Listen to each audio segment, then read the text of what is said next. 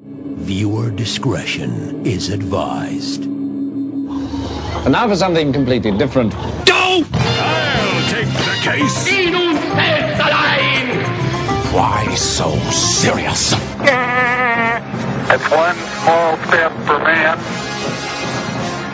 one giant leap for Ha ha ha! I wish.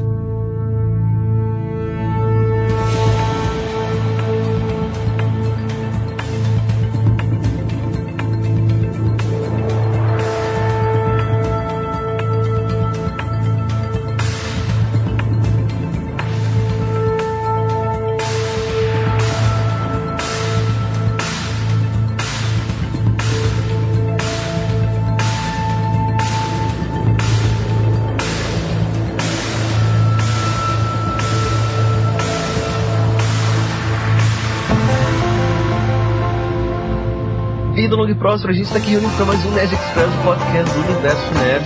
Continuação do episódio anterior, eu tô aqui com o Greg pra gente fazer essa apresentação rapidinho, porque a gente acabou não conseguindo gravar a apresentação durante a gravação. Basicamente porque a gente resolveu cortar um episódio que era muito grande em dois, então a gente só gravou o finalzinho da, da segunda parte, mas não gravou o começo da, da segunda, pra gente poder apresentar agora. Mas não se preocupe que agora a gente vai falar sobre outros temas, vai complementar muita coisa, vai se expandir muito. O episódio ficou bem grande, ficou bem bacana, né, Greg?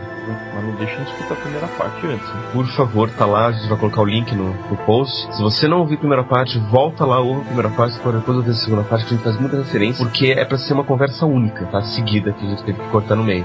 Então tem muita coisa que a gente fala nessa segunda parte que vai, tem a ver com o que a gente comenta na primeira. Então ouve lá pra poder fazer sentido isso daqui, certo, gente? Então vamos lá pras mensagens. Captain. Incoming message. Open a channel. On screen.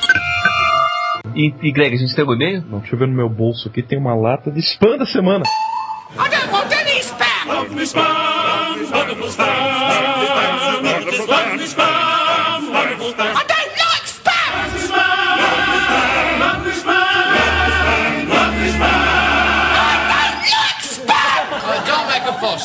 I'll your spam. I love it. I'm having spam, spam, spam, spam, spam, spam. spam,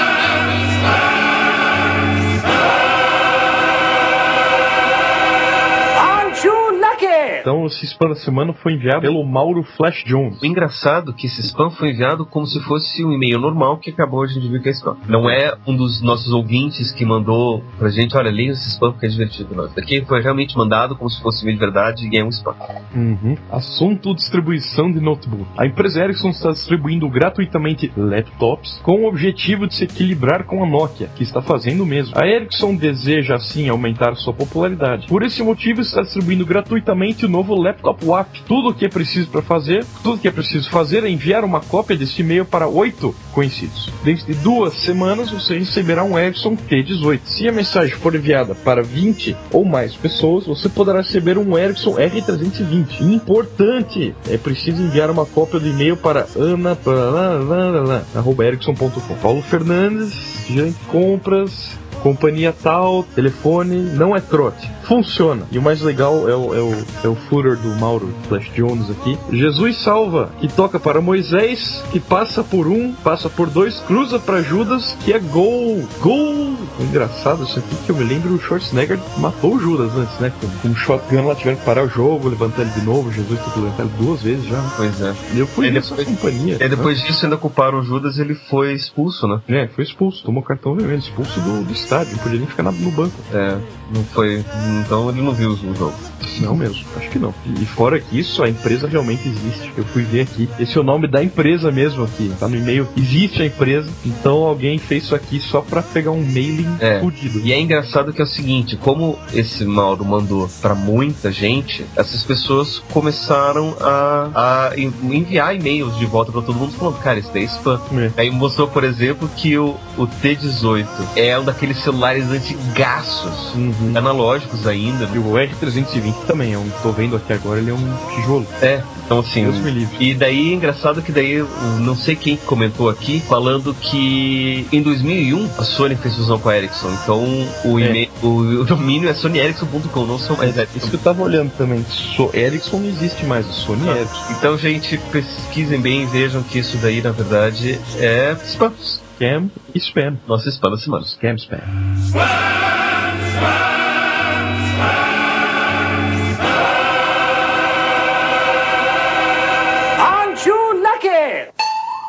Então, gente, esses daí foram os nossos e-mails, comentários. A gente não recebeu, não. A gente recebeu um e-mail, na verdade. A gente recebeu um e-mail do Edmundo Almeida com uma série de perguntas que eu acho que é bacana a gente pegar isso daqui. Se bobear, a gente pode fazer um outro episódio com o Machado para ele responder essas perguntas. Daí ele pergunta aqui, ó, se é como, como se pode explicar o que é verdade ou não sobre os relatos de abduções, onde muitas pessoas que alegam ser abduzidas mostram um verdadeiro pânico em relatar o evento até mesmo desenvolvem surtos psicóticos de importante repercussão para sua vida. Como podemos analisar esses casos? Pegando como base o próprio delírio, será que, que a pessoa que foi abduzida ao relatar a sua experiência está delirando, sofre alguma patologia? Ou será que essa pessoa realmente está falando a verdade? Valeu, abraço a todos. Então, assim, eu acho que é, é bacana a gente chamar o, o Machado para fazer um programa só, só sobre abduções, tem vários relatos também que dá pra falar só sobre isso. Edmundo, valeu pelo e-mail, a gente vai levar esse essas perguntas pro Machado, a gente vai, vamos ver se a gente consegue gravar mais um programa específico sobre abduções pra gente poder falar, falar sobre tudo isso. Se vocês Esse quiserem... Machado tá- vai embora só, acho que em dois dias. É só segunda-feira embora o Machado. Aqui em casa.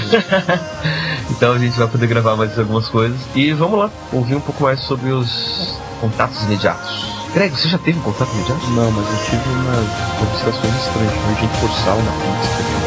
É, não, sério, eu tava saindo na rua com uma guria que tava com por sal na pizza, cara. Eu não esqueço até hoje. Não faz isso, tô pensando muito bem. Ai, beleza, você tá esperando que a gente vai assistir. É, me irrita até hoje, cara. Isso é uma coisa que funciona. As coisas estranhas são piores que contatos.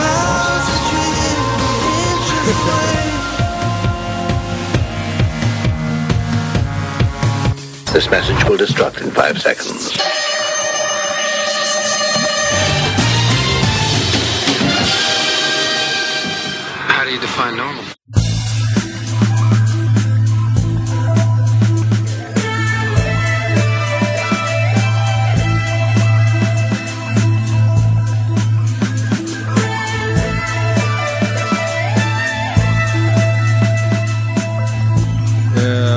A gente acabou não falando do basicão, né? A gente fala de primeiro, segundo, de repente tem gente que tá uh, ouvindo o programa ou, ou que não sabe a diferença ou sempre quis saber e tinha medo de perguntar, então vamos explicar rapidinho. Vamos demonstrar assim, as pessoas que sempre quiseram conhecer um pouco mais de ufologia. Agora a gente já contou todo o escopo, deu um- um- uma visão geral sobre o que é ufologia, o que deixa de ser, o, o que está envolvido, crença, não crença, aspectos psicológicos de estudo das pessoas que viram. Agora vamos, vamos pegar conceitos básicos, você que é entusiasta, quer conhecer um pouco mais, alguns conceitos, por exemplo, contatos imediatos. Como é que funciona isso daí? Então, eu gosto da classificação do Heineken, que ele fazia assim, ele, ele coloca dessa maneira, que é o que a gente usa no nosso site também, para pesquisa. É, primeiro a gente tem, antes do, do primeiro grau, a gente tem os discos diurnos e as luzes noturnas. Então a gente chama de disco diurno todo objeto que tem, não necessariamente forma de disco, como você colocou charuto, triângulo, pirâmide, enfim, tem várias formas. Eles aparecem de dia. Esses são os mais interessantes porque você pode analisar a fotografia, o filme, se existir, tentar concluir o tamanho dele, ver eh, se tiver ponto de referência, que é que a gente colocou antes, né? Porque se fechar zoom lá também não adianta nada, né? Tem que ter ponto de referência, tem que ter uma árvore, uma casa aparecendo junto, um poste, qualquer coisa, que seja física, nem que seja a, a, a janela do apartamento do cara, mas tem que aparecer alguma coisa pra gente ter uma noção da distância, pra gente poder calcular alguma coisa. Então não fica difícil. E as pessoas não têm noção disso quando estão filmando. Elas ficam tão entusiasmadas em filmar o que estão vendo, seja verdadeiro ou não, que elas esquecem de, de eh, deixar aberto e só ficam fechando, tentando pegar a, a, a merda, desculpe, da, da janela. Só querem saber da janela, da janela, não querem ver o ET lá dentro, né? E não se preocupam em, em fazer uma, uma, uma filmagem técnica interessante para depois a gente poder analisar e, e dar algu- algum aval interessante também. Porque como é que você vai analisar zoom, né, de câmera com um troço fechado lá, aquela troço desfocado, eh, aparece aquele símbolo do Batman lá, né, que é muito comum.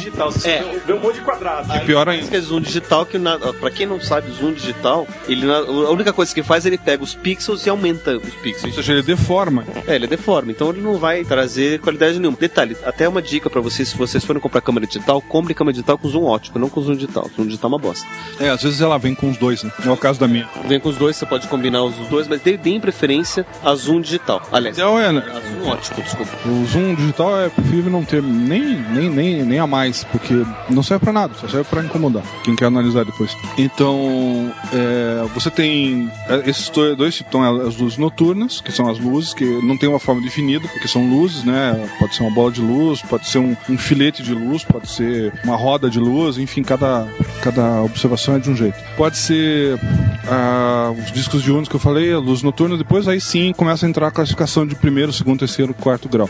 Ouvi dizer que eles, ah, algumas pessoas chamam de, de zero grau, né? É, não, então, o zero grau a revista UFO adota, eu não adoto, eu adoto a classificação do Heineken, por isso que eu tô colocando o primeiro grau, gente. O zero grau entraria mais ou menos como o primeiro grau, né, fazendo a comparação. Eu já não gosto muito do zero, eu prefiro começar no primeiro. Ah, então a gente chama de primeiro grau toda pessoa que avistou um objeto de um quilômetro para cá. Então é de um quilômetro para próximo dela, mil metros no caso, né, se ela conseguir ter um ponto de referência para calcular isso, um objeto já de tamanho considerável, aí a gente chama de primeiro grau. Segundo grau é quando a pessoa encontrou, não necessariamente viu um OVNI, às vezes ela não precisa ver, mas normalmente ela, ela vê luzes à noite, por exemplo, no pasto, aí no dia seguinte de manhã ela encontra marcas, marcas profundas, que às vezes com sapatas, inclusive, né? marcas de, de coisas mecânicas, pesadas, com toneladas e tal, que a gente pode ir lá, inclusive, fazer análise, daí usar o contador Geiger, se bem que contador Geiger ali, só se eles contaminarem a região, que é, é, geralmente é difícil acontecer, mas pode acontecer. É, a gente tira molde de gesso né, e leva para fazer análise, para tentar calcular tamanho, densidade, peso e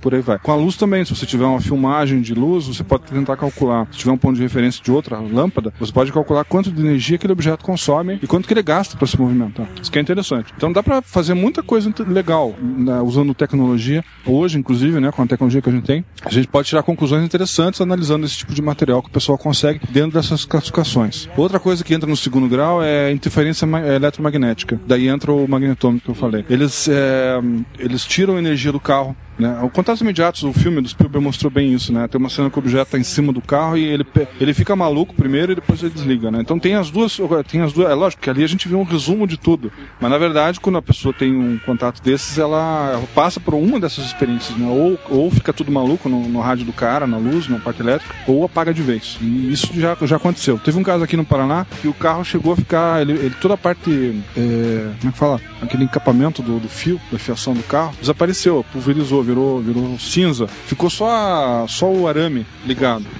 Todo o plástico desapareceu. Então, Fiação inteira. Ficou, ficou, não, tudo ligadinho, tudo bonitinho. Só que, imagine, para dar um curto que ali tava pedindo, assim, né? Que era só um fio encostar no outro pra, pra acabar, né? E o, mas quando o cara viu que o carro tava desse jeito, ele, ele nem ligou o carro. né? Ele deixou do jeito que tava lá, chamou a polícia, não me lembro agora. Isso não foi um caso que eu pesquisei, foi um caso que aconteceu aqui já antes de, antes de eu entrar na ufologia. Mas eu lembro que foi, saiu no jornal isso, e esse, esse carro, ele foi, ele foi ent- entregue para a NASA, se não me falha a memória, foi a NASA que ofereceu um carro zero em troca daquele carro para eles poderem levar e analisar. Né? Esse- Uma Hammer, a gente fica com o teu Opala aqui.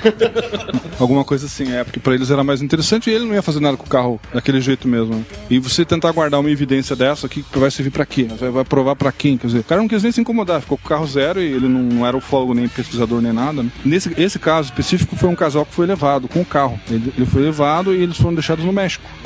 E a quilometragem não, não, não virou, eles não tinham passaporte, eles não tinham dinheiro nem combustível pra chegar lá.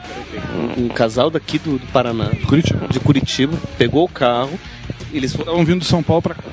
e daí de repente eles acordaram, estavam no México, tava sem capa, estavam todos os fios desencapados. É isso que dá balada, rave de 48 horas. Eu aviso, cara. Só tá queria muito acrescentar. quieto meu. Não, justamente isso. Que o Yamada, ele ia fazer. Ele deixou ali justamente uma, um questionamento se existia um caso de abdu- abdução aqui no Paraná. Você acabou respondendo a pergunta antes de, eu, antes de poder fazer. É. Agora, Ido junto com o casal. o carro inteiro. O carro brasileiro foi parar lá. É, no México, no México. E não é um único caso que existe no mundo, tem mais casos assim. Porque eh, normalmente. No México sem passaporte. Pois é. É? Como é que eles foram. Como é que eles fizeram a viagem num espaço curto de tempo também? Como é que eles passaram pelas Qual alfândegas? foi o horário que eles sumiram Cara, assim e não vou lembrar, não vou lembrar dos detalhes agora para poder Mas colocar. foi um espaço de tempo irrisório. Que eu assim, lembrei agora de cabeça. Foi, foi. É, foi. Foi um tempo que não daria, não daria para eles terem ido para lá. Não, Porque normalmente, normalmente quando as pessoas são, os casos que realmente me deixam cabreiro é, com relação à abdução, que aí seria o quarto grau que a gente nem chegou lá, eu ainda eu tava no segundo, mas enfim, né? Depois eu explico direitinho. Ou melhor, Vamos falar então do terceiro, daí eu chego no quarto. Então o terceiro, o terceiro grau é, é justamente aquele que as pessoas almejam mais, que é o OVNI descer, a porta abrir e o alienígena sair para fora e ter, interagir com você de alguma maneira. Né? É o que a gente chama de terceiro grau, que o Heineken chama também. Mas interagir não ter contato físico necessariamente. Não, não, sem contato físico. Ah, inclusive a pessoa nem chega a entrar dentro do objeto. visual, alguma comunicação. Sim, sim, sim. que seja. Exato. Alguma comunicação ocorre. É, e daí a comunicação ela varia também. Ent- Então, a é isso que eu ia dizer. a comunicação, a comunicação ela varia. Ela vai desde a língua da pessoa, que eu acho mais curioso de tudo, né? Porque imagina descer um OVNI e o cara começar a falar em português com você, né? Mas não segue aquela, aquela É assim? a história do, do tradutor universal de Star Trek também? Pode ser. avançadas Aí eu ali, não sei ele- porque é, a gente nunca conseguiu é, perguntar, questionar os, os aliens, os tripulantes no caso. Mas né? teria alguma lógica, não teria? Teria. Porque uma civilização razoavelmente avançada, ela conseguiria colocar lá a parte dos conhecimentos e relacionar culturalmente com alguma outra coisa pra entrar Ou num realmente- protocolo que, que seja comum. Ou vai ver realmente existe um, um Babelfish por aí, eles encontraram. Meu fish universal é um Não, peixe é um mesmo. peixe É um mesmo. Eu ia, falar uma, eu ia falar uma outra coisa assim, acho que é até mais é, legal de você aceitar. É, nós temos ondas de rádio que estão por aí já desde 1950, até antes, né? 1930, 1920. É por aí que inventaram rádio. Então, desde aquela época, as ondas de rádio estão indo pelo espaço, propagando por aí. Quer dizer, elas já. Se você for. Até quem brincou com isso, que eu achei muito legal, muito bonito, é o, o filme Contato do Carl Sagan, lembra? Ah, é verdade. No começo, você tem, à medida que a câmera vai, vai se aproximando da Terra, ela, tá mais, ela começa mais distante, né? Ela começa mais distante e vai. Vai dar um zoom Ah, pra é, fora. perdão, é o contrário, é verdade. E daí você vai ouvindo os sinais de rádio é, da- de cada época à medida que ele vai se afastando. Eu achei isso muito bacana. Desde até a primeira é, emissão de rádio que O teve. filme ele trata da primeira tra- transmissão de Do televisão, Hitler, no né? caso que foi, foi do Hitler. Mas eles brincaram com rádio no começo pra gente poder entender. Uma coisa de cada vez. Foi bem didático. Eu gostei muito do filme por isso. E daí no final o contato foi através da emissão de, da, daquela mensagem do Hitler lá. Que na verdade era, uma, um- era um embuste pra trazer a mensagem verdadeira por trás, né? Que era mais complexa. Era tridimensional, era um negócio muito Era maluco. no, no chiado, daí girava a imagem, Isso. achava que, que era dentro. É, aquilo ali foi muito bem sacado. Eu achei genial aquela sacada. Só que no livro não tem isso. Eu li o livro, eu achei o livro bem superior. E são três astronautas, não é uma só. Então a dúvida daí não fica tão né, no final, né? Apesar, é, apesar que no filme eu achei legal aquele lance da, de, de gravação, de, de ter uma gravação de 18 horas de chiado, né? Se ela passou só um segundo dentro da NACAS. Então eles deixaram um gancho ali pra você ficar refletindo. Achei bacana isso também. É, e daí. Tem casos assim. Paulo pro México. É. Que uma Paraná. viagem de carro. É, não, saiu de São Ah, Paulo pra de vir São Paulo. O casal é daqui, tá? né? São Paulo pro México. Sumiram uma, na uma viagem de carro que lá. demora pelo menos o que uma, duas Quatro semanas. Ah, tá. São Paulo. Foi encontrado depois de alguns dias, né? É, Eu gosto de analisar esses casos. Pena que não foi na minha época isso aí. Isso aí foi. Acho que foi na década de 60 que aconteceu, não me lembro mais. Mas eu, eu quando eu, sei de casos assim que, que são do meu período de tempo, vamos dizer assim, que eu tenho condições de ir atrás, eu vou mesmo, tá? Eu vou pra tirar o. o- Vai pras fontes mesmo. É, assim, pra tentar descobrir se realmente primário. aquilo ali é quente, não é? Se é só papo do pessoal. Por exemplo, teve uma vez que mandaram pra mim um caso de um baiano que tinha desaparecido na, em Salvador e foi parar em- no Chile. Meu Deus. Aí eu pensei, e, e- e o coitado não tinha carro, não tinha nada disso. Nem sabia Um falar cara, uma espanhol. pessoa simples, uma pessoa simples, um baiano de chinelo havaiano, de shorts e camiseta. E eu lembro que quando mandaram isso pra mim, eu fiquei cabreiro. Eu falei, poxa, mas como é que esse cara foi parar no Chile, né, cara? Digo, pegando carona, enfim, eu, tentei imaginar. Mas aí eu tive em Salvador, é, participando do congresso da minha área, e eu aproveitei e lembrei disso, né? Eu falei, pô, eu vou, eu vou dar uma pesquisada aqui no, no Jornal do Salvador e vou ver se acha alguma coisa. Daí cheguei lá encontrei os- várias matérias do jornal, e não só uma que tinha me mandado aqui. Aqui eu recebi, ela foi, vamos dizer assim, manipulada pra parecer misteriosa. Porque quando eu vi os jornais de lá, eu tenho eles todos, eu trouxe comigo, é, aí eu vi que não, não tinha nada a ver. O, o, o cara, e conversei com o jornalista que fez a matéria, inclusive com- consegui localizar ele. O cara, na verdade, saiu andando de casa, ele tinha intenção, ele, ele tem um parafuso meu solto, ele tinha intenção de ir pra Nova York a pé. O sonho dele era ir pra, por cima a pé, atravessando os países e tal. Quer dizer, ele não tava nem aí se tinha que levar passaporte, se não tinha que levar passaporte, ele tava querendo ir, ele botou na cabeça que ele queria ir pra Nova York. Aliás, ele está com isso na cabeça até hoje. Porra. Aí, segundo o repórter. Aí ele foi a pé, só que em vez dele ir pra cima, ele foi pro lado. Ele errou o caminho e foi parar no Chile, a pé, né? Como indigente, na verdade. Como a gente vê de vez em quando, né? Andando Mas como é que ele passou a fronteira? Pois é, aí é que tá a pergunta. Ele conseguiu passar de alguma maneira. Eles não deram, eles não deram detalhes, mas o cara foi, ele conseguiu. Não, ele foi até divisa do, do, do Chile. Ele chegou até a divisa do Chile. Mas ele entrou entrou no Chile, ele foi preso dentro do Chile, tá? E aí a, a- E passou os Andes. Não a- tem como Na Argentina, ninguém sacou que ele era brasileiro. Ele continuou seguindo, porque ele não era de falar muito. Ele ficava só pedindo comida e continuava andando. E continuava andando. E às vezes ele conseguia mudas de roupa. É óbvio que quando ele saiu de um jeito, chegou lá de outro. Ele tava esfarrapado não já. podia passar com identidade brasileira. Hoje pode, por acaso, né? Então, naquela época não existia o Mercosul, o tratado. O cara não tem como entrar. Mas, de qualquer maneira, ele conseguiu ir a pé até o Chile. Ou seja, não é um caso de UFO, não tem nada a ver com mistério, não tem nada a ver com isso. é normal. É, é, sim, é, é, uma- é um, é um fato estranho. curioso, é um fato curioso. Aí o interessante é que eu cheguei pro jornalista e falei assim, e aí, o cara tá aqui, eu posso ir lá falar com ele? Ele falou, não, ele já saiu de casa de novo. Eu falei, como assim? Ele falou, olha, a família dele é meio, meio tanto, a família inteira. Né? Diz que a mãe dele também, quando ele voltou pra casa, ela, ela ah, ah, tá aí, legal. Não deu muita bola. Imagina, o cara ficou dois anos andando, né, perdido por aí, e a mãe nem deu bola pra ele. Então ela também, acho que a família toda tinha problemas ali. Humildes, mo- moravam numa favelinha, uma casa pequena. E eu sei que ele ficou alguns dias lá, segundo o jornalista, e depois ele já sumiu de novo, dizendo que ia pra Nova York a pé. E foi. Agora, na volta, foi engraçado que quando ele veio do Chile, que ele foi preso lá. Deportado. Ele foi deportado, ele veio de avião, né? Opa! Aí então ele voltou na, de primeira Chique classe, ursos. né? Em comparação, ele voltou de primeira classe. Ele voltou de avião, com roupa nova, fizeram uma roupa pra- bonita pra ele, tava de casaco, porque lá é frio, né? naquela época tava frio. E ele tava de casaco e tudo e tal, né? E chegou escoltado por dois seguranças. Pareciam uns homens de preto, assim, sabe? Daí tem a foto lá no jornal, colorida, assim, ele voltando pra, pra Salvador, foi manchete lá do, do jornal e tudo. Então tudo isso a gente não, não sabia, porque na internet o pessoal soltou só uma, uma palhinha do que tinha acontecido e deu a impressão que era um mistério, tinha a ver com ufologia e não tinha nada a ver. Mas eu achei interessante é, é justamente você fazer isso. Você tem que ir atrás dos fatos, pesquisar, checar. Eu não vou dizer pra vocês que eu não encontro casos do insólito. Encontro. Tanto que a gente vai falar sobre isso também. Mas. Em outro episódio. É, mas existem casos é, de, de, de equívocos, como eu coloquei agora, de enganos, de pessoas que. Tem bastante. E a gente se perde muito tempo com isso. Isso é, o que eu lamento mais, porque o rapaz lá tava perguntando, né? Mas e como é que fica então? é, Eles se aproveitam disso? Sim, aí a gente perde muito tempo. Então, por exemplo, agora, com essa história de máquina digital, todo mundo agora tem máquina digital no celular. Então, qualquer pessoa pode Não tem hoje. mais desculpa. Não tem mais desculpa para não fotografar. Tá bem acessível tudo. Aí pode ser que aconteça. Lembrando, se vocês forem tirar uma foto com a sua câmera digital, não deem zoom.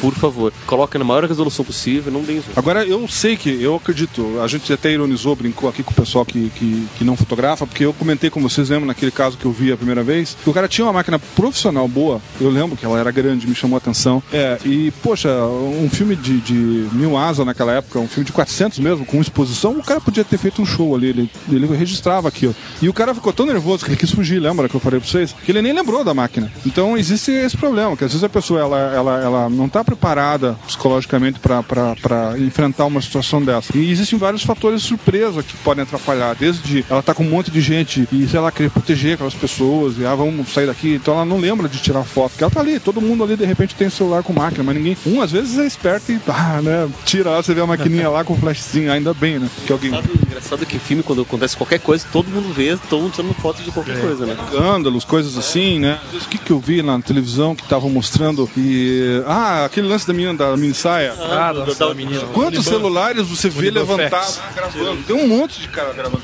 Mas porque é uma situação engraçada. É uma situação controlável, vamos dizer assim, entre aspas, né? Não é uma coisa que dá medo. A- Alunos da Uniban foram rejeitados pelos alienígenas até por pra, pra ser sondado lá, abduzido. Entendeu? Uniban Facts, cara. É, Os alunos foram rejeitados Os alunos não pra são, abdução. não são abduzidos. Uniban Facts. É bom que vocês voltaram para esse assunto, né? Vamos fugir. Eu tava falando do terceiro grau, então já expliquei o que é terceiro. E o quarto grau, que é o mais polêmico, é o que chama mais a atenção do pessoal. Na verdade, ele não foi é, batizado pelo Heineken. Quarto grau, peraí. Não, quarto grau, grau, puxa, eu não vou lembrar agora quem. Mas não foi o Heineken. O Heineken ele vai até o terceiro. Né? O, o- Grau mais novo, mais recente. É, é, pode-se dizer que sim. Ele não é tão novo assim, né? Ele já tá velho também. comparação Mas, é, é, em comparação à época que o Heineken fez a classificação, ele, ele surgiu um pouco depois, alguns anos depois. Eu não me lembro quem foi o, o Paulo que, que, que colocou o quarto grau. E existe até o quinto grau. Eu já vou chegar lá. Medo. o quarto não é, não é sonda não, o nome. não podia perder. Eu não podia perder essa. Mas ah, o quarto grau é quando a pessoa ela não só vê o objeto, ele desce, como ele, ele vai, vai para dentro de alguma forma. Mas normalmente ele é abduzido, como é que a gente fala, né? A gente usa o termo abdução. Não vai voluntariamente. É, e o objeto chega, pega o carro, as pessoas e leva para dentro. Ou às vezes só as pessoas, depende do, do interesse deles, vamos dizer assim. Seu, como aconteceu naquele filme Fogo no Céu, por exemplo. Isso, o Fogo no Céu é um exemplo legal. Só que o Fogo no Céu aconteceu com o. Só que eu vou lembrar o nome dele, meu Deus. Fugiu agora. Ele. Não, não, não, não era Juan, ele é americano. Fogo no Céu. Fogo no Céu é o, é o caso do. Bob. Não, chega, gente. Depois a gente lembra. Mas o fogo no céu ele aconteceu com um cidadão americano, um lenhador. Ele esteve aqui em Curitiba, ele veio para o Brasil já duas vezes. E ele gosta de sair por aí fazendo uma campanha nas palestras dele, mostrando que o que o filme mostra não é o que aconteceu com ele. Na verdade, ele fala assim: até o momento em que eu fui abduzido, é o que aconteceu. E depois, quando ele retorna, também. Que ele Dentro da nave, nada. a nave, é- justamente o trecho dentro da nave é Hollywood pura. E ele Os lembra caras viajaram. ele mesmo, Lembra, que- lembra. Ele não precisou ser hipnotizado nem nada. Ali, ali o caso é interessante porque eles passaram por detetor da verdade, né? Que é aceito no. no, no Polígrafo. no- polígrafo, isso. Ele- ele- todos eles passaram, porque os amigos dele foram acusados de terem assassinado ele. né? É um caso bem. É bem, é bem, ele é bem é, assusta que é quem participou disso por, por conta disso. Porque, resumindo rapidamente a história, é Três Walton, lembrei. Três Walton. né? Não tem nada a ver com os nomes que você estava falando. Eu não o ia nome lembrar. não- americano, foi Bob, sei lá o que, Jack. é, Travis Walton. Ele passou, ele era, ele tava, ele era lenhador, lenhador, né? E ele derrubava árvores com os amigos. E daí um dia eles, numa dessas, e, é, vol- é, eles estavam voltando de uma, de um, de um, de um, de um dia de trabalho, era noite já. Mas aí o, o, o Travis Walton, ele, ele foi o único da, da turma que ele resolveu sair da picape. Eles estavam numa picape, ele resolveu sair e olhar o objeto de baixo, que eles estavam vendo o objeto. Próximo, bem próximo do carro. Qual que era a distância, assim? Não, muito próximo, cara. É, é como o filme mostra mesmo. Tava na altura das árvores. Porque eu não vi dizer o assim. filme. Ah. Tava na altura das árvores, pra você ter uma ideia. Imagine a copa da árvore e o objeto quase encostando na copa. Tá? Grande. Você não vai conseguir ver o filme porque dá muito medo. É O medo. filme, o filme, o filme ele é meio tétrico mesmo, é verdade. Você pode ver ele com Círculo um filme de terror. fogo? É, ele é considerado como, como, como filme de terror. Ele é classificado. Fogo no céu, fogo no Fogo céu. no céu, isso. É, bem, bem pesado, Eu mas penso é bem legal. Smoke on Water, eu confundo. O filme é bacana, o filme é bacana. Agora, agora o Travis Walton pede pra você ver como um filme, não como o que aconteceu com ele. A não ser essa parte que eu tô co- contando agora. Então ele desce da, da, da caminhonete, ele olha, ele vai bem baixo. Ele fica, ele é, é aquele cara curioso mesmo. É, imagina um de vocês aqui, tá? O cara curioso, ele, pô, ele, ele, ele talvez não acreditasse, né? E de repente o negócio aparece ali, ele não queria perder essa oportunidade. Então ele pegou, foi lá, ele queria tocar se ele pudesse, eu acho. Entendeu? Eu acho que ele é daquela pessoa que queria encostar, mas não podia, porque ele tava, o objeto tava alto. Só que nessa de ficar próximo assim, ele foi assustando os amigos dele. Eles falaram: não, venha, volta, volta pra cá, vamos embora, vamos fugir daqui e tal. Eles estavam com medo, né? E ele não, ele ficou ali olhando e tal, aquele negócio em detalhes, né? De repente saiu um raio de dentro, um raio de luz de dentro do objeto e pegou o corpo dele. Daí nesse momento ele já não teve mais controle, ele ficou paralisado com os braços para trás. Eles levantaram o corpo dele para cima e jogaram ele para trás, como se fosse um, como se ele tivesse levado um choque elétrico. Eu acho incrível que ele lembra ainda disso aí. É, não, Sem isso tudo, não, isso tudo que eu tô te falando foi testemunhado por todos os amigos dele que estavam na caminhonete, né? Aí que não foram abduzidos, só Não, ele. todo foi. mundo tô achando uau, assim. E daí quando ele caiu pra, pra, pra fora, eles ficaram com medo e se mandaram.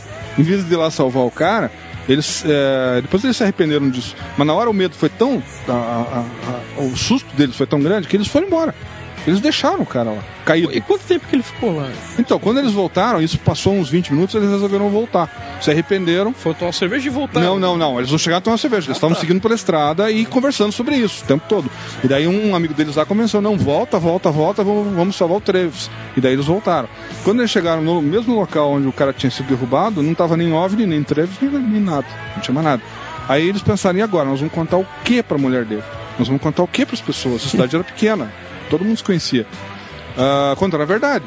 E daí o que aconteceu contando a verdade? Ninguém acreditou. Acredita, né? né? Óbvio. Aí, não, eles mataram o Travis por algum motivo, brigaram com ele, estão com machado tal, enterraram o cara lá, vamos procurar ele lá. E procuraram, fizeram uma busca. Toda aquela região onde eles trabalharam, na região onde eles falaram que o cara tinha sido levado e não acharam nada. Nada, nada, nunca. Isso o dia todo, né? Aí resolveram levar isso pro polígrafo, né? Eles foram todos presos, suspeitos de terem matado o Travis. Foram pro polígrafo, todos eles passaram no polígrafo, nenhum, é, como é que fala? Nenhum foi dado como men- mentiroso, coisa. Todos eles deram, falaram, estavam falando a verdade. E daí, mas a, mas a suspeita, né? Caiu em cima deles, isso não teve jeito. Os jornais, imprensa e tal, e foi manchete na época. Aí passaram três dias. Três dias aqueles caras apavorados, porque eles iam ser julgados, iam ser. Já estavam vendo que iam ser condenados, porque o povo já estava, né? Cima. É, e daí o cara aparece. Três dias depois o cara aparece numa, numa, numa cabine telefônica, telefonando pra casa, dizendo que tava, que tava vivo, que tava lá, que era pra alguém buscar. E daí eles vão buscar ele. É, isso que eu tô contando é o que aparece no filme e é o que realmente aconteceu. Aí eles levam ele pra casa, ele vai, a polícia vai atrás dele, vai, manda um médico, eles fazem exame e tal, é, checam que ele tá tudo bem com ele, e daí depois resolvem fazer o polígrafo com ele também. Porque daí ele conta a história idêntica ao que eles tinham falado. Só que ele aumenta, né? Ele conta toda a parte que aconteceu com ele lá dentro. E daí eles passam pelo polígrafo e ele também foi aprovado. Né? Não conseguiram pegar nenhuma mentira desse cara também. Aí, por isso que o caso dele virou, virou um clássico, né? E resolveram fazer um filme dele. Só que daí os caras exageraram no filme. Claro, pra variar, né? Então o que aconteceu lá dentro, na verdade, foi só isso. Ele, o que, o que ele lembra, né? Ele não lembra de tudo. Tem isso. Ele não lembra de todos Mas- esses períodos de três dias. Ele, ele, ou eles deixaram ele inconsciente bastante tempo, ou eles é, deix- permitiram, de alguma maneira, que ele lembrasse só de alguns flashes. Tá? Que é o que eu vou contar pra vocês agora. O que aconteceu? Ele, ele lembra de acordar numa maca. É, nessa maca ele, ele acorda, ele vê instrumentos de cirúrgicos ao redor dele. Assim, Aí- como é que eles são os instrumentos?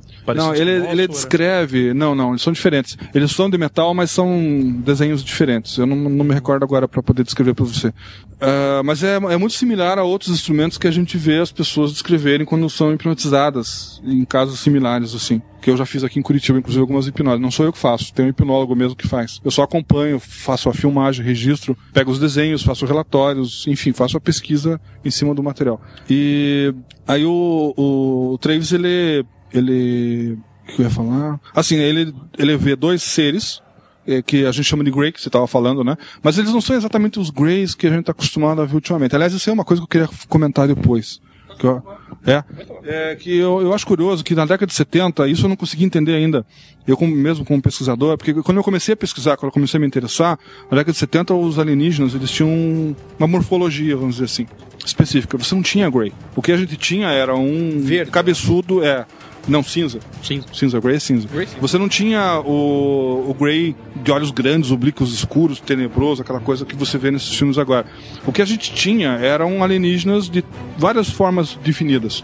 Desde pequenos, como se fossem miniaturas de pessoas. Não, miniaturas mesmo. Não, é, não chega a ser de forma, não é que nem anão. É como se fosse uma pessoa adulta pequenininha, tá? É, é Gulliver. Gulliver. Gulliver, isso é.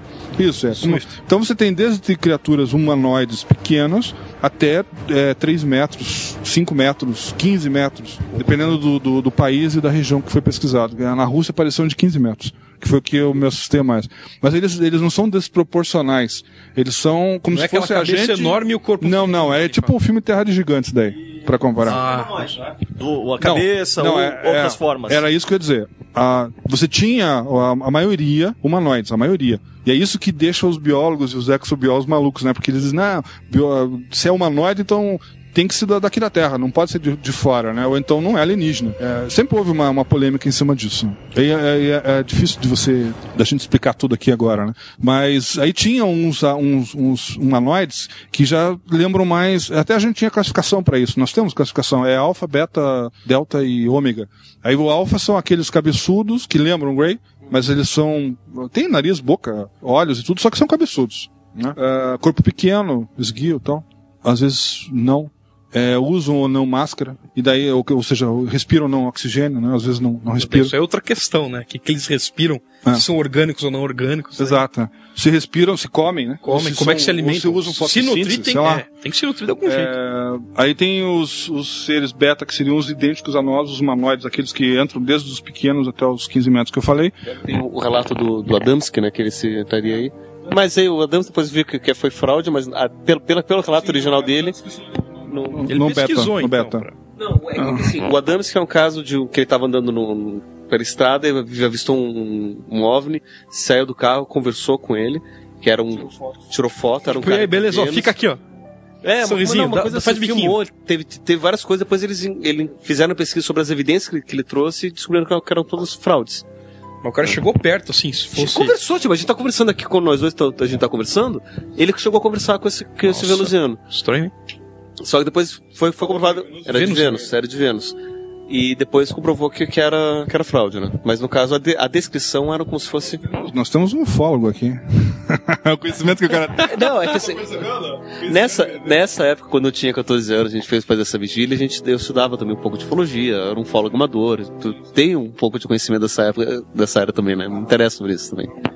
É, eu não podia perder isso, né? Eu adoro fazer pergunta também, cara. Se você deixar, eu não paro de fazer pergunta. Não, agora. faça, fica à vontade. Vamos interrompendo. acaba aí. de falar ele do- tá, meio- tá meio do- quieto, ele tá mais curioso do, do Não, é que é, eu tava aguardando ali que você tava falando que justamente ó, a pessoa, o Yamada tinha uma pergunta com relação a relação entre os objetos voadores e os objetos submarinos não identificados, porque os submarinos eu não vejo muita documentação é, sobre isso. Foi bom que você tocou nesse assunto. Ah, objetos Costa da submarinos. Califórnia, até, que eu escutei que teve- tiveram muitos casos. Martha's Vineyard, lá conhece? Isso é do outro lado. Não. Martha's Vineyard na outra costa, na Califórnia, lá nos Estados Unidos. Que não sei se já viu aquele programa lá no History, que lá é programa besteira. Mas mencionam, vão pesquisar, eles zoam totalmente com coisa. Mas tem um teve casos de objeto submarino não identificável, que ele entrava na água, saía e tinha pilotos que avistaram até, deu pane num avião. Eu tenho um caso, assim. Tem um caso de OSNI que aconteceu. Na verdade, foi o primeiro caso sério que eu pesquisei em Itajaí, Santa Catarina. É, depois que eu voltei de Brasília, né? Eu fiquei sabendo de um caso que tinha acontecido em Itajaí, Navegantes, na verdade. Navegantes é uma praia de, de- que faz parte de Itajaí, pra quem conhece a região ali. Os lagostas lá, pelo que me falam. É, a região é muito bonita, é linda. Aliás, eu recomendo conhecer, que é um passeio muito, muito bonito aqui no sul do Brasil. E é um lugar que eu frequento bastante ali, aquela região de Santa- Santa Catarina. Aliás, é o nosso litoral, né? Porque o litoral aqui do Paraná, pelo amor de Deus, né? É, é triste. Pessoal de fora não queiram conhecer o litoral paranaense. Não. Pulem direto, fazem de São Paulo pra, pra Santa Catarina, que vale muito mais a pena. Caiçara da Mida. São 42 praias em Florianópolis e por aí Exceto se você for engenheiro e quiser conhecer um porto. Aí você vai pro Porto de Antonina, Fala Porto lá de Paranaguá, daí é legal. Aliás, vai. Tem um porto de São Francisco também, Santa Catarina. Só que assim, enquanto vocês estão vindo de carro, passando, passando de carro por São Paulo indo pra, pra, San- pra Santa Catarina, parem em Limorretes como um barreado que vale a pena. Sim. Boa, boa recomendação também. Não no Madalosso. trem. Não no Madalosso. Não. Mas continua, você tá falando do Osni. É, na verdade, o barreado mais gostoso é aquelas casinhas pequenininhas que tem fora, na entrada ali, quem vai pela Graciosa, é o pessoal mais caseiro. Ali em Porto de Cima, antes mesmo de chegar em Morretes. Exatamente, perto do rio ali. Ali é legal. Então, dicas gastronômicas turísticas aqui. né? Isso a gente é perito. Só tem todo podcast tem comida. Não importa que seja Não, eu, eu também gosto. Barreado eu adoro, é um dos meus pratos preferidos. Mas eu tava falando da pergunta ao Osni. Então, a Navegantes foi o seguinte, foi um objeto que foi avistado, saiu no jornal na época, um monte de gente tava na praia, apesar de ser inverno, não era verão, era mês de junho, se me falha a memória. E esse objeto, ele caiu, ele, ele, de dia isso, eram três horas da tarde, eles viram como se fosse um avião, até pensaram que fosse um avião, ele veio fazendo aquele barulho de que alguma coisa está caindo, mas sem motor ligado, só um barulho de um objeto grande eh, se deslocando pelo ar, e ele foi em direção à água e, e parou em cima da água, ele ficou flutuando uns cinco minutos mais ou menos. Enquanto ele flutuava, a água fervia ao redor. Aí os, pesquisa os pescadores, que os pesquisadores, não, os pescadores que moravam na região, que viram, eles pegaram os barcos deles, e eles começaram a ir em direção para tentar salvar eh, tripulantes, porque eles ainda estavam achando que era avião, né? E foram na direção desse objeto. Só que quando eles chegaram lá, ele já, ele já afundou. Então eles ainda chegaram a ver a borbulha da água de, de ter descido. E daí um deles tinha trabalhado na marinha como marinheiro, então ele sabia usar cartas da, da marinha, né? E aí eles re- resolveram avisar o pessoal do, do, de Itajaí, né, do porto, da capitania dos portos que eles falam. Eles avisaram a capitania dizendo que tinha caído aquele avião lá e tal, que era pra eles irem lá ver isso. E ele tinha uma asinha na parte de trás. Imagina um disco com uma asa na, na parte de, de trás só. Não tem a, aquela asa, aquela asa grande.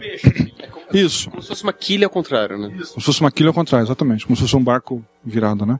Não tinha aquelas asas laterais que a gente vê no avião. Era só aquele disco com. Tinha um- uma espécie de um vidro fumê preto na frente, assim, no meio. E daí a asazinha pra cima. E ele caiu ali, ficou flutuando cinco minutos, depois afundou. Aí quando a marinha chegou no local, eles mandaram um mergulhador pra baixo. O marinheiro, que eu, que eu- desculpe, o pescador que era, foi marinheiro, levou eles lá no local exato. Eles colocaram o mergulhador. O mergulhador desceu ali, eles faziam pesca de arrasto. Pesca de arrasto, pra quem não conhece, é, é eles colocam uma rede é, e ela, ela, ela arrasta tudo. Então, se tiver pedra, alguma coisa assim, eles não fazem porque eles sabem que vai estragar a rede. Então, eles conhecem. E ali, como eles faziam pesca de arrasto, só tem areia, ok? É pra vocês entenderem. Então, se o objeto caiu ali, só tinha, só tinha um objeto. E o mergulhador desceu, aí ele ficou lá um tempo, subiu e falou, não vi nada. Aí ele falou pro, pro. Só que ele foi conversar com o tenente lá, com o comandante do, do navio, mas isso na frente do, do pescador que me deu o depoimento, tenho gravado isso. Aí ele falou assim, ele falou, pois é, eu achei estranho que eles foram conversar, aí o cara desceu e levou uma corda com uma boia. E amarrou a corda.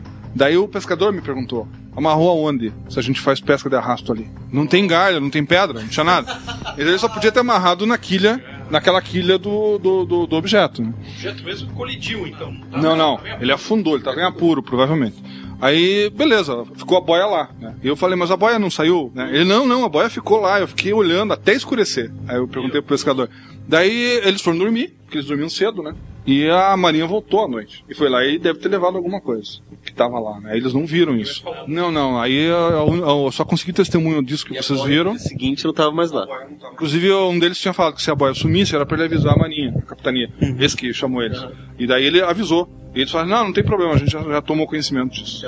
Teoria da conspiração dizendo que eles voltaram de noite e levaram qualquer coisa que tivesse encontrado por lá. Bom, aí acontece que não para aí a história. Duas semanas depois, que já nos falava mais nisso, saiu um outro jornal e eu fui atrás das testemunhas e algumas pessoas moravam aqui em Curitiba, tinha um caso de veraneio na- navegantes, é, estavam na mesma praia, lá em Navegantes, no- ah, passeando assim, na, na- isso já é, à noite. Aliás, perdão, estou me recordando nessa, eles não estavam passeando, eles estavam na casa de veraneio deles, esperando, eles estavam aguardando um colchão, que eles estavam esperando para um casal que eles tinham convidado para dormir na casa, e o colchão eh, tinha acabado de ser comprado, eles tinham comprado por telefone e a loja estava entregando o colchão para eles. Então era finalzinho de tarde, era eh, final, assim, eh, final de expediente, obrigado. Aí o caminhão estava trazendo, e já tinha passado o horário, estava começando a escurecer, eles estavam preocupados porque se o colchão não viesse, o casal não tinha onde dormir. E o casal da casa não tinha onde enfiar eles, eles já estavam com os filhos apertados na cama, aquela coisa toda. Pô, então tava todo mundo agitado na casa e, e na porta pra, esperando o tal do carro. E daí essa senhora que era tava mais preocupada que era onde ela ia dormir, ela tava na porta de fora, ela viu um objeto em cima da casa. E um, mas um objeto diferente do primeiro. Diretamente em cima. Diretamente em cima da casa. E ela, ela descreveu como um disco mesmo. um- um- ela e os outros, né, que viram depois, ela chamou todo mundo, né? Ela falou, venham aqui fora ver o que eu tô vendo, né? Que eu não tô acreditando. Ela ficou assustada, mas chamou, ela não saiu dali. Aí o pessoal foi lá pra fora e daí todo mundo viu em cima da casa, parado. É, eles moravam exatamente de frente pra praia onde teria caído aquele primeiro. Eles, só que eles, na época, acho que eles não sabiam, tinham ouvido boato, mas eles não viram o primeiro objeto. Eles só tinham visto esse segundo.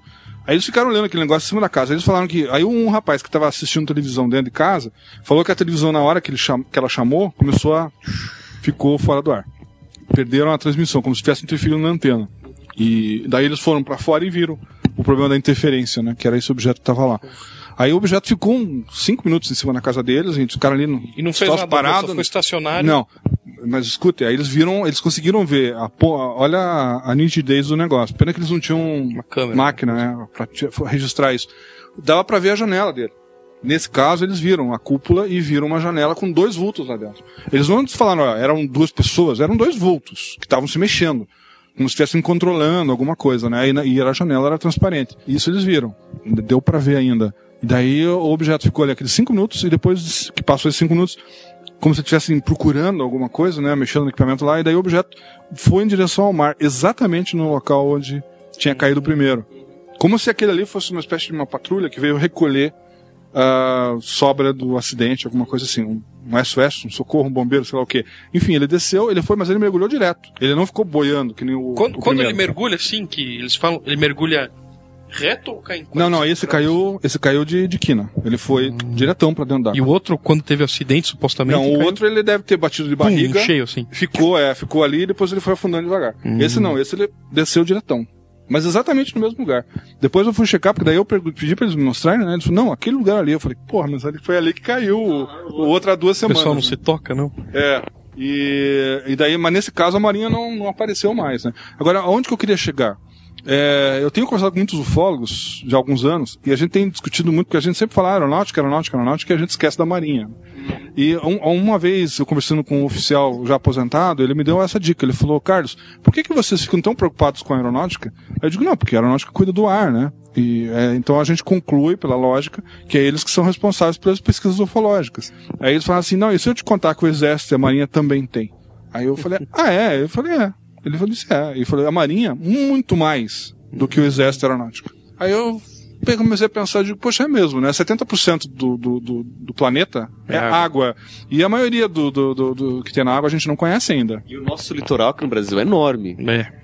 Se for analisar. agora. É, e, e, a, e a Marinha está sempre por aí, né? Quer dizer, nó- nós não estamos, eles é que estão. Então, se você for concluir, eles devem ver muita coisa interessante. Bem, Com relação a, a, a OSNIs mesmo, que são os objetos que. Seriam os mesmos objetos, só que eles andam por baixo d'água, né? Passam por baixo do barco. Tem muitos registros, assim, né?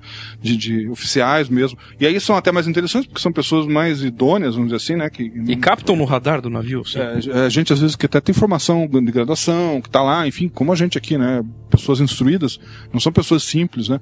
Pessoas que sabem que estão vendo e veem objetos passando embaixo do, do barco, às vezes registram, como você falou, no radar, mas eles. Sonar, é. Sonar. Sonar. Radar é pra cima. Isso. Agora é de cima, isso aí. E eles registram e, e provavelmente até deve ter registros mais interessantes hoje, com o equipamento, que, tecnologia que eles têm, né? À disposição. né? Agora com barcos novos que nós vamos receber aí, não sei, sei lá o que, que eles vão conseguir. Mas enfim, me, me passaram essa informação e é realmente uma, uma realidade que os ufólogos não têm. Talvez agora estejam se tocando, né? Que a Marinha é a mais poderosa nesse sentido.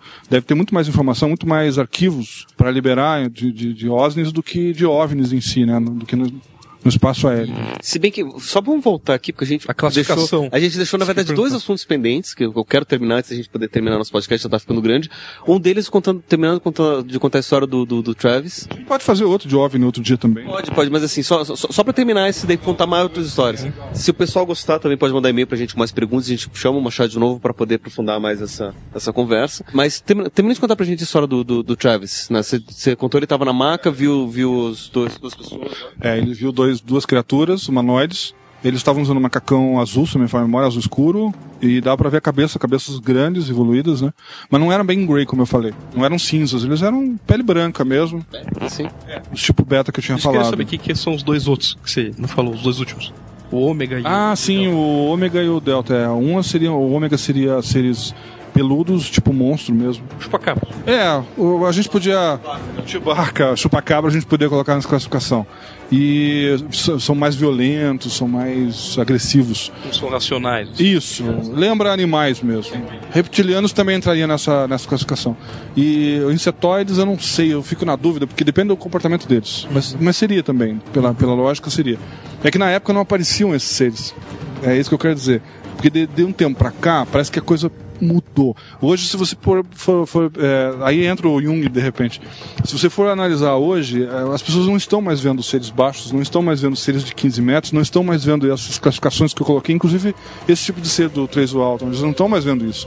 Tá todo mundo vendo Grey. É, não sei se vocês estão entendendo onde é que eu quero chegar. Eu tô achando isso muito esquisito, cara. Eu fiz umas cinco, não mais, acho que sete ou oito hipnoses lá na minha casa e todo mundo descrevia Grey. Ninguém mais tá vendo esses outros. Essas classificações que eu, que eu conhecia quando era guri, eu não tenho visto mais. Dizem alguns pesquisadores dessa ufologia mais mística, com certeza não, não é, é científica, que os Grey, eles não são mais extraterrestres, né? Eles são intraterrenos. Intra. Né? Eles estão escondidos na, na, embaixo da superfície, tem os canais que levam até Machu Picchu e até uma, Embaixo do das, mar. das Pô, perto Bermudas. do centro da Terra, É, quem tri- sabe? O mar seria o. O segredo do abismo mostrou isso, lembra? abismo, isso. Eu achei aqui, aqui, aquela sacada ali eu achei legal. Aí eu pensei, porra, mil metros de profundidade, a gente não consegue chegar. O mergulho normal nosso é 100 metros. É. O homem já morre com a mistura de. Não, a- a- ar comprimido. Ar comprimido até, até perto de. Não, não, na verdade não dá 100 metros, porque 100 metros o cara tem que ser um atleta daqueles bem. 70 metros com segurança. Pelo. qualquer. Eu mergulho também, eu gosto de mergulho, sei como é que é. 70 metros com ar comprimido. Com a mistura de oxigênio e hélio, você pode ir até mais, pode até chegar a 200 metros, mas daí tem problema da pressão. Aí você tem que fazer descompressão, você tem que ficar. Eu já costumo pesquisar muito isso. Isso. E na- naquele filme eles mostraram, além dos mil metros, que você só desce com roupa especial, que foi o que E eles tem fizeram. outro filme também, o Esfera, não sei se você já viu. Esfera É também. livro também. O Esfera é altamente psicológico, né? Aquele filme ali. Totalmente. Aquele filme é cabeça. É. Não é qualquer um que gosta dele, não. Eu gostei, eu gostei. Eu, eu também. Legal. É um dos meus preferidos. É, o- esses são esses dois, Segredo do Abismo e a Esfera, pra mim, são relíquias. É, tem mais um que eu não me lembro agora, não, mas a gente podia indicar, né, pro pessoal. Mas voltando pro Três Alto, os, os, ele, depois que ele viu esses dois seres, ele se assustou, obviamente. Daí, daí ele se levantou, assustado. Ele ainda estava vestido, ele estava com o jeans dele, a jaqueta e uma camisa que ele usava, que era a roupa de trabalho dele, de lenhador. E ele se levantou assustado e correu. Ele ficou do outro lado da maca. Na- Vamos dizer assim, os dois ali, à direita, e ele aqui à esquerda. E daí ele pegou um desses bisturistas que ele viu ali e ameaçou é, matar eles, né? Ah, não chega perto, e os dois com a mão assim, é, é, sem com aquela reação de assustados, querendo dominar ele, mas não sabiam como, porque ele estava armado com o tal do bisturi, né? E daí eles é, só deixaram ele assustado, mas eles não deixaram ele ir para a direção deles. Eles foram meio que obrigando ele a, a ir em direção oposta. E tinha uma porta aberta. Ele entrou nessa porta foi dar um corredor circular, que segundo ele acreditava que é, esse corredor era ao redor do, do objeto. Aí pelo corredor, ele andando nesse corredor, ele foi parar numa outra sala, onde ele viu um- uma, uma pessoa aí igual um ser humano, loiro, um ser humano. parecidíssimo, parecidíssimo com o do Adamski, o loiro lá de cabelos compridos. Ele viu esse loiro e daí ele Lógico, quando ele viu esse cara, ele, pô, um ser humano aqui, né? Num, aquela coisa bizarra lá que eu tinha visto. assim. Não, não, não. De pé, mexendo nos controles lá. Ele era um tripulante ali do negócio, tá? Quer dizer, duas raças convivendo juntas. É. Pelo, aparentemente é, dá essa impressão, né? Pela descrição dele. Ah, aí os dois, o, o, o, o rapaz que, quando ele viu essa outra criatura, ele pensou, ah, eu vou conversar com ele. E ele começou a falar com ele, né? Normal. Só que o cara, óbvio, não respondeu, nem deu bola pra ele. Ele tava ali mexendo nos controles e. Ah, sim, e uma coisa que interessante que ele descreveu é que essa sala ela era totalmente transparente. Transparente. É, ela era física, mas transparente. Ele via as estrelas. Ah, Transluzente, assim. Da como se fosse de vidro, como se fosse uma sala de vidro. Você imagina você andando em cima do vidro, é, olhando pra parede, tudo transparente. Daí tinha só o controle que era visível fisicamente. Era né? luz ou era físico mesmo? Ou era uma luz de indicação luminosa? Como se fosse o elevador de vidro do, do, do Willy Wonka. É, é. Ah, boa, boa. Só não tem aquela armação de, de metal ao redor, né? Era vidro mesmo. E daí ele, a única coisa de metal que ele viu era um painel que o cara tava mexendo. E aí ele ficou ali tentando conversar com ele, gesticulando, então, até que os dois apareceram que estavam atrás dele, né? Ele tinha esquecido até dos dois. Porque ele ficou concentrado no loiro, e daí os dois conseguiram pegar ele de volta e levaram. Daí ele já, eles, eles Agrediram conseguiram... ele hora, não, né? eles conseguiram tirar o, o, o bisturi da mão dele, e daí levaram ele novamente para aquela sala que é onde ele, onde estava a maca, né? E se, se não me falha a memória, eles levaram ele para fora do objeto. E daí o objeto já estava pousado em algum lugar. E é o que não bate com a transparência da sala. A Não sei que fosse uma holografia, alguma outra Mas coisa foi ali. na Terra mesmo ou foi em algum outro lugar? Não, isso não dá para saber. O que é, ele lembra, que ele viu, é que o objeto estava dentro de um objeto maior. Talvez uma base, talvez um objeto, não sei. Era um, era um hangar. Imagina um hangar gigante. Ele saiu é, com os dois levando ele para fora, né? Ele saiu para fora com eles pela escada, mas tinha uma escadinha, uma rampa, uma coisa assim. Ele saiu para fora e daí que ele observou que do lado esquerdo e direito tinha outros objetos pousados do lado, vários, mas com assim cobertos com pano, como se tivessem Uma lona, assim. é, é como se fosse uma lona. Ah, tipo, não estamos usando agora, então para não tomar porra. Tomar Bem- é uma coisa bem terrestre, né? Mas enfim, foi o que ele viu. Aí ele viu aqueles objetos co- cobertos com, com, a, com a lona e daí levaram ele mais pra frente, é onde ele viu mais duas, dois seres idênticos ao loiro lá de dentro. Todos iguais, assim. Todos loiros, clone. todos loiros. É, não, não, era um casal, nesse caso. Ah. Era um rapaz e uma menina. Aí os dois eram eram, eram loiros também e estavam usando macacão. Macacão assim. Aliás, todos eles usavam macacão, isso é in- interessante, né? Tanto os dois, as duas criaturas alfa lá, quanto os o loiro e, os- e o casal. Todos eles usavam macacão, é, tipo lilás, uma coisa assim. Simples, nada de especial, não tinha nada. Isso que você falou de cor adorno. rapidinho só. Ele, ele menciona sobre como é que é as cores dentro da nave, assim, se é tudo branco. Metal. Metal. Era metal. Geralmente Chão, o pessoal, parede, é, metal. geralmente, tirando aquela sala transparente, a maioria dos casos, as pessoas descrevem como, como se fosse estivessem dentro de um negócio de Frio, metal. assim, uma coisa sem é, As vida. portas se, costumam a, se abrir sozinhas, elas surgem do nada. É uma coisa muito esquisita. Ah, aí, acho que nenhum engenheiro conseguiria entender isso. Não sei como é que eles fazem, mas eles conseguem. É como se eles dominassem a matéria. Eles conseguem fazer uma porta surgir no meio da parede. Você olha, você não vê nada ali. Dali sai uma gaveta, sai, eles apertam em algum lugar, aparece uma gaveta. De repente aparece uma porta.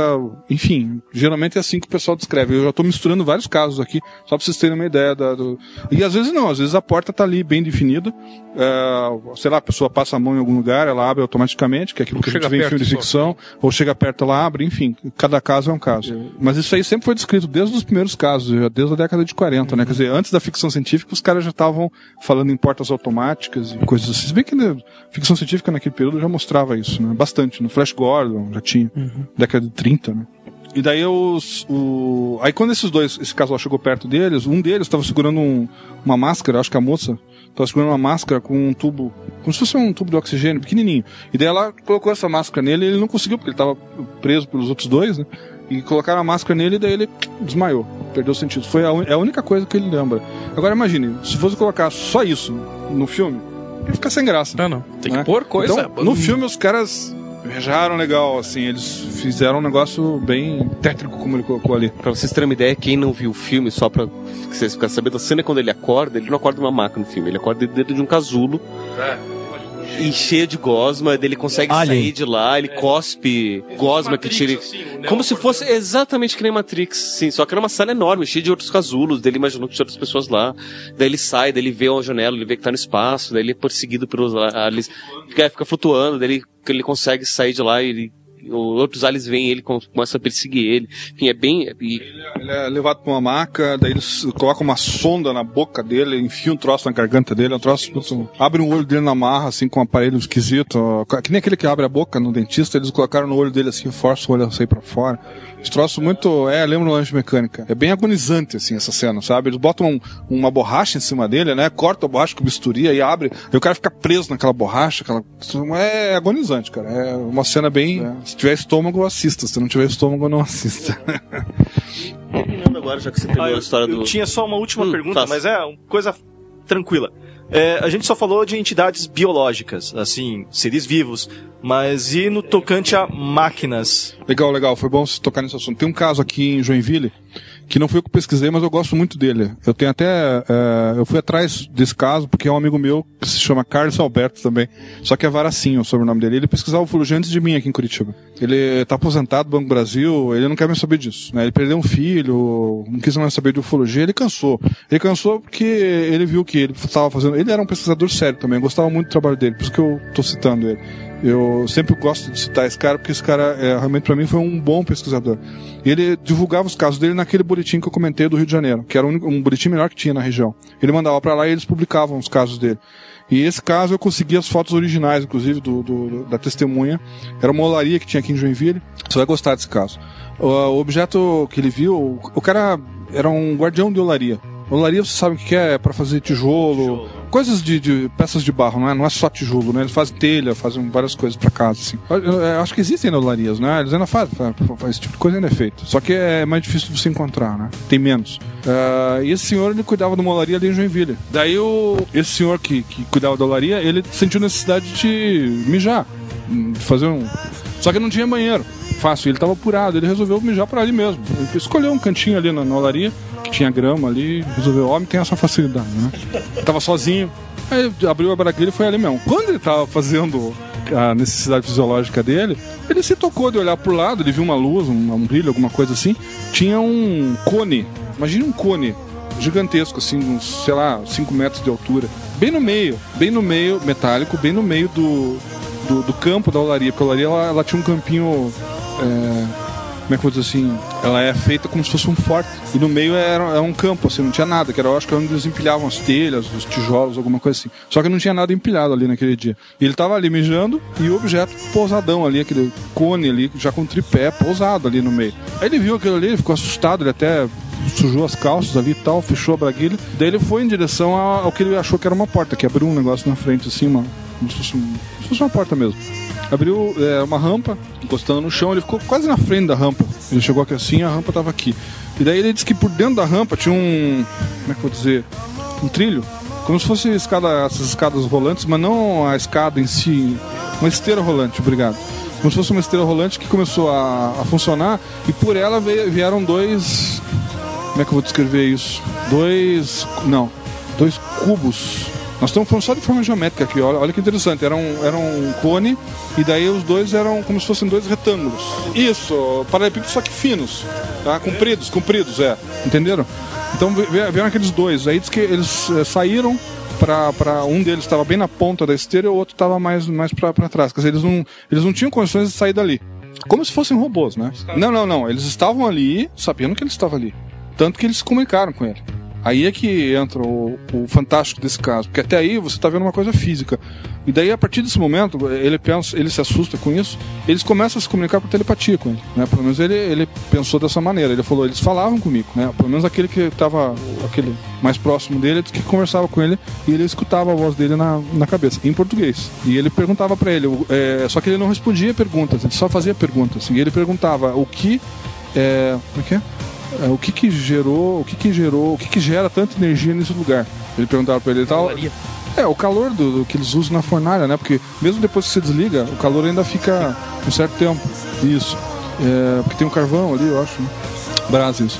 E eles ficaram fazendo perguntas pra ele nesse sentido, dizer, eles tinham ido ali interessados no, no que estava gerando energia ali. Foi o que eu entendi. Talvez fosse um tipo de sonda, de análise, alguma coisa assim, tudo automático. E eles desceram e daí começaram a perguntar pra ele isso, né? Mas quando ele, ele escutava a voz assim, era clara na cabeça dele ou era distorcida? Ai, português cara, Esse correto? detalhe ele não, falou? não, não, ele não falou. E eu acho que o Carlos também não deve ter perguntado pra ele, porque eu tô colocando pra você exatamente o que foi, foi colocado. A única coisa que ele descreveu é que eles comunicavam com ele por telepatia e que ele faziam perguntas pra ele. Ele não conseguia fazer perguntas, eles só faziam perguntas e ele respondia. Então ele falava que ele falou que ali era uma olaria, que eles faziam tijolos e tal. Lógico, Só que ele usava termos que a gente conhece, tijolo, telha. Provavelmente eles não saberiam que seria isso, né? Mas enfim, ele respondeu as perguntas, eles devem ter registrado e simplesmente voltaram pra dentro, fecharam e foram embora. É, Isso é, o, é o que a gente chama de contato imediato terceiro grau.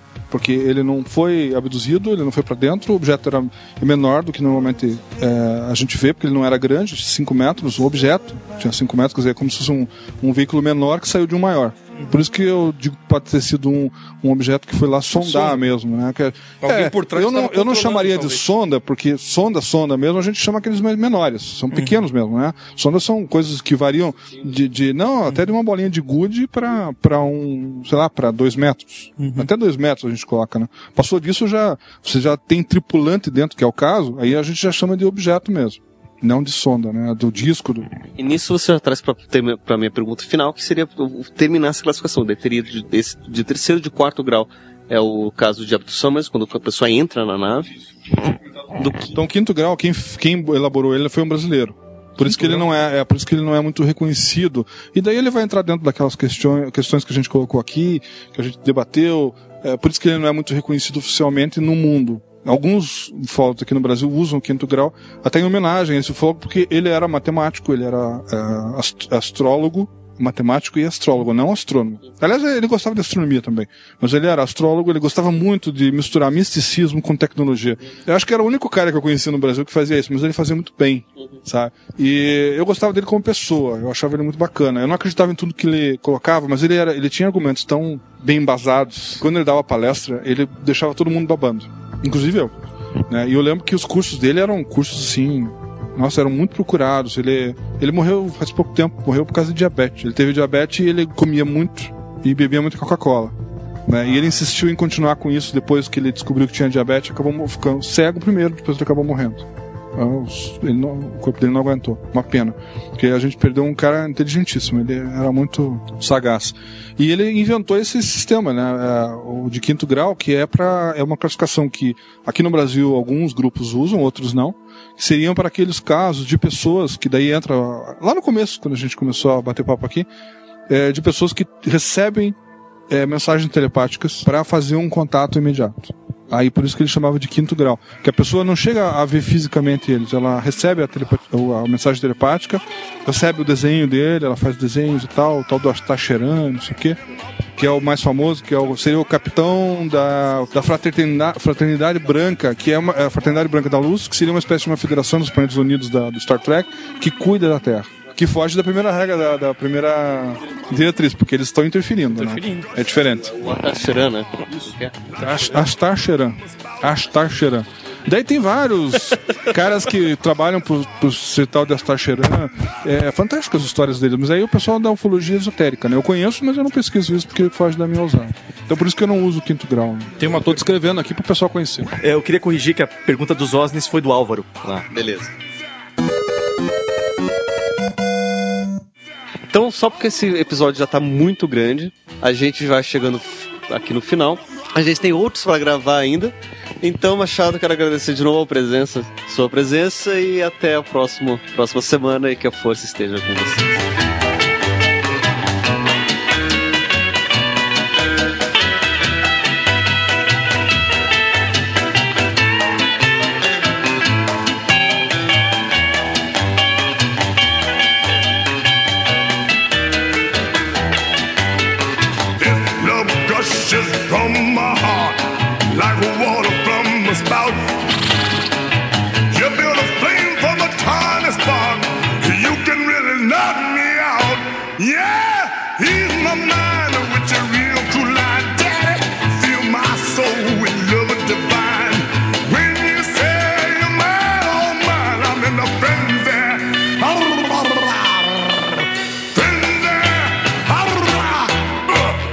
Eu- não, eu vou cortar isso daqui. Você tá falando do lenhador, me lembra do Lumberjack Song. Do Lumberjack. Song. Ah, Lumberjack não, amor.